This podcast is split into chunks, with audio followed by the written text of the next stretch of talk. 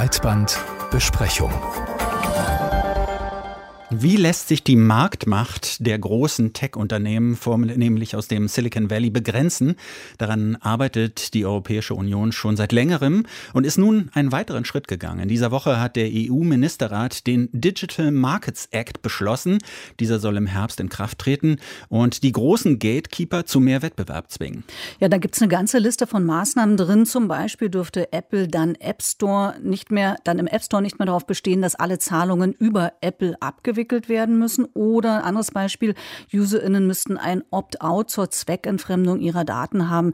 Die müssten das also abwählen können. Was allerdings im Gesetz noch nicht geklärt ist, ist die Frage, welche Unternehmen am Ende tatsächlich so als Gatekeeper bezeichnet werden. Eine Definition dazu steht nämlich noch aus. Also kann man sicher davon ausgehen, dass Firmen wie Google und Apple, die wenig Lust haben dürften, in diese Regulierung zu fallen, im Zweifel vor Gericht ziehen werden. Darüber haben wir mit Indra Spieker, genannt Dömann, gesprochen. Sie ist Rechtswissenschaftlerin und Professorin an der Goethe-Universität in Frankfurt am Main. Und als erstes haben wir sie gefragt, wie realistisch es denn überhaupt ist, dass das Gesetz wie geplant im Herbst in Kraft tritt. Also realistisch ist es auf alle Fälle, weil das ist ja ein formaler Akt als solcher. Das, was Sie meinen, ist, ist eigentlich die Wirkung ab Herbst realistisch. Und da bin ich ganz bei Ihnen. Da ist natürlich noch einiger Teufel im Detail verborgen. Und man muss allerdings natürlich sagen, dass das Gesetz von vornherein genau auf diese großen Spieler ausgerichtet war. Und insofern wird es über kurz oder lang dazu kommen, dass natürlich die Großen angesprochen und adressiert werden. Das wird in bösester Weise möglicherweise durch den EuGH geschehen müssen, wenn das Ganze vor Gericht geht. Fälle in Südkorea und den Niederlanden über die App Store-Politik, die zeigen, wie stark gerade Apple und Google sich gegen Regulierung wehren. Was droht denn den Unternehmen, wenn sie versuchen, die Regulierung dann zu umgehen oder für sich Schlupflöcher zu finden? Also zunächst mal ist dieses Schlupflöcher finden ein ganz normaler Vorgang. Und das tut man als Jurist immer, dass man versucht, die möglichst positive Auslegung für sich zu finden. Das tun wir alle. Also jeder, der eine Steuererklärung ausgefüllt hat, weiß das. Und das ist natürlich etwas, was wir hier auch beobachten werden. Ähm, da hängt auch wieder viel daran, wie man das letztlich interpretiert. Der Wille des europäischen Gesetzgebers ist sehr eindeutig. Er will die Regulierung und er will verhindern, dass diese Macht- und Marktungleichgewichten dann auch sich auswirken und Bürger benachteiligen und auch Konkurrenzunternehmen benachteiligen. Es ist ja nicht der erste Vorstoß der EU-Technikunternehmen zu regulieren. Aber was zum Beispiel von der Datenschutzgrundverordnung am auffälligsten ist, das sind die Cookie-Banner, die es seitdem auf jeder Webseite gibt. Äh, aber gefühlt nicht viel mehr. Äh, wird beim DMA für Konsumentinnen mehr Änderung spürbar sein? Ich möchte widersprechen, dass die DSGVO sich nur in den lästigen Cookie-Bannern widerspiegelt. Das sind oft Dinge, die im Hintergrund ablaufen, weil die Technik verändert wird, weil Unternehmen ihre Strategie, ihre Unternehmenspolitik, auch ihr Marketing, ihren Vertrieb möglicherweise ändern. Und das werden wir hier auch sehen weil die Unternehmen versuchen werden, das Glücklichste und Günstigste für sich da auch rauszuziehen und möglicherweise das auch, ich sag mal, in kontraindizierte Verhaltensweisen münden kann. Also dass man versucht beispielsweise doch noch mehr zu erfahren über die eigene Klientel, um dann zugeschnittene Angebote machen zu können, die möglicherweise sich der Regulierung entziehen. Aber äh, da muss ich nochmal nachfragen. Das heißt, Sie glauben gar nicht daran, dass dieser Digital Markets Act ähm, wirklich so erfolgreich sein wird? Also wird, wird das Gesetz Klagen wie zum Beispiel von Spotify gegen Apple, die ja da auch der Missbrauch der Marktmacht vorgeworfen wurde, aus der Welt schaffen? Oder ist das nur ein Tropfen auf den heißen Stein? Ich wäre entsetzt, wenn es ein Tropfen auf dem heißen Stein wäre. Und das ist auch nicht die Absicht der EU-Kommission, die das in die Wege geleitet hat und die ja auch insgesamt eine Digitalstrategie verfolgt. Man hat es aber mit mächtigen Spielern zu tun, die natürlich auch über erhebliche Marktmacht verfügen, die über Rechtsanwälte, über Lobbyisten etc. verfügen und die sich darin auch in den letzten Jahrzehnten geübt haben, die Vorteile ihres Tun und ihres Wirkens, die ja auch unzweifelhaft existieren, sonst wäre das ja uninteressant, die in den Vordergrund zu rücken. Ich würde nicht kategorisch sagen, das ist ein Rohrkrepierer und symbolische Gesetzgebung und das brauchen wir alles nicht. Aber es adressiert nur einen Teil des Problems, nämlich nur einen ganz kleinen Teil, und Sie haben es ja angesprochen, derer, von denen wir noch nicht mal genau wissen, ob sie sich darunter fassen lassen. Und die Konsequenz, wie immer bei Gesetzen ist, wie gut wird es vollstreckt, wie gut wird es durchgesetzt. Und nur dann, wenn die zuständigen Behörden, wenn die Kommission und auch die Wettbewerber entsprechend agieren, dann haben wir eine realistische Chance, dass das, was auf dem Papier zunächst einmal steht, auch in die Wirklichkeit transformiert wird. Aber dieser kleine Teil, wie Sie es nennen, macht doch den größten Teil wiederum des Marktes aus. Es sind ja nur wenige Player, die aber fast den ganzen Markt bespielen. Heißt es, wir könnten dann doch äh, mit mehr Wettbewerb rechnen, wenn das Gesetz seine Wirkung entfaltet? Davon gehe ich aus. Und das ist ja auch der Hintergrund, dass man diese Marktmacht beschränken will. Und was man auch im Blick haben sollte, sind die Marktverhältnisse. Wir haben die großen Spieler, also schauen Sie sich zum Beispiel die Geschäftspolitik von Google an. Es gibt böse Zungen, die behaupten, dass Google seit Jahren gar nicht mehr innovativ ist, sondern innovativ darüber wird, dass sie die ganzen Startups aufkaufen.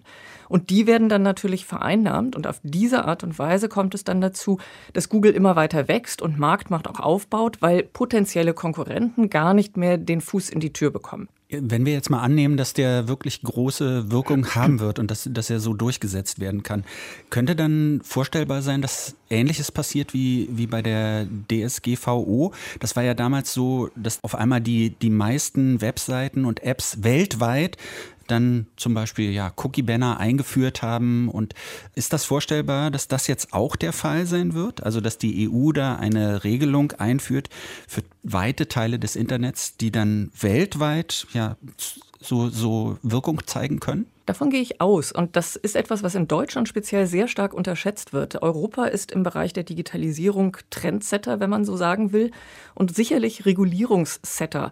Die DSGVO ist dafür ein sehr, sehr gutes Beispiel und es ist in vielen demokratieorientierten Gesellschaften, so will ich es einfach mal nennen, sehr deutlich dieses Signal aufgegriffen worden und man hat das kopiert. Also man nimmt einfach nur mal als Beispiel Brasilien, die größte südamerikanische Demokratie mit Einschränkungen, überhaupt keine Frage, aber da läuft ganz, ganz viel und viel mehr als bei uns über soziale Medien. Man beobachtet sehr genau, was in Europa passiert. Das sieht man auch in anderen Gesetzen. Die künstliche Intelligenzverordnung, die im Moment auch diskutiert wird, die wird schon in Brasilien kopiert. Und so wird das mit dem Digital Markets Act auch sein. Denn das Problem haben wir ja nicht nur in Europa, das ist ein weltweites, globales Problem. Und das empfinden alle als bedrückend, dass es diese einzelnen wenigen Anbieter gibt, die ihre Marktmacht ja auch tatsächlich nutzen.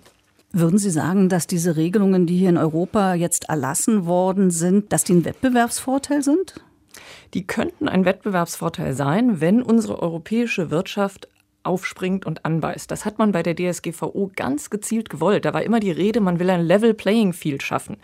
Die europäischen Unternehmen sollten konkurrenzfähig werden. Wer sich darauf sehr flexibel eingelassen hat, waren die Amerikaner. Das kann man nicht anders sagen.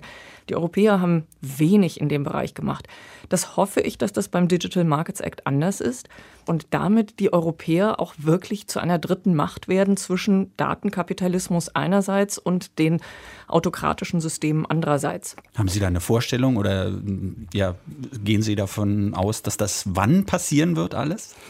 Wir sehen ganz viel Regulierungsaktivitäten in der EU im Moment. Das Problem ist, dass die Kommission sich nicht so richtig entscheiden kann, ob sie jetzt eigentlich einen wirklichen dritten Weg geht, und zwar den der Bürger- und Bürgerrechtsfreundlichkeit.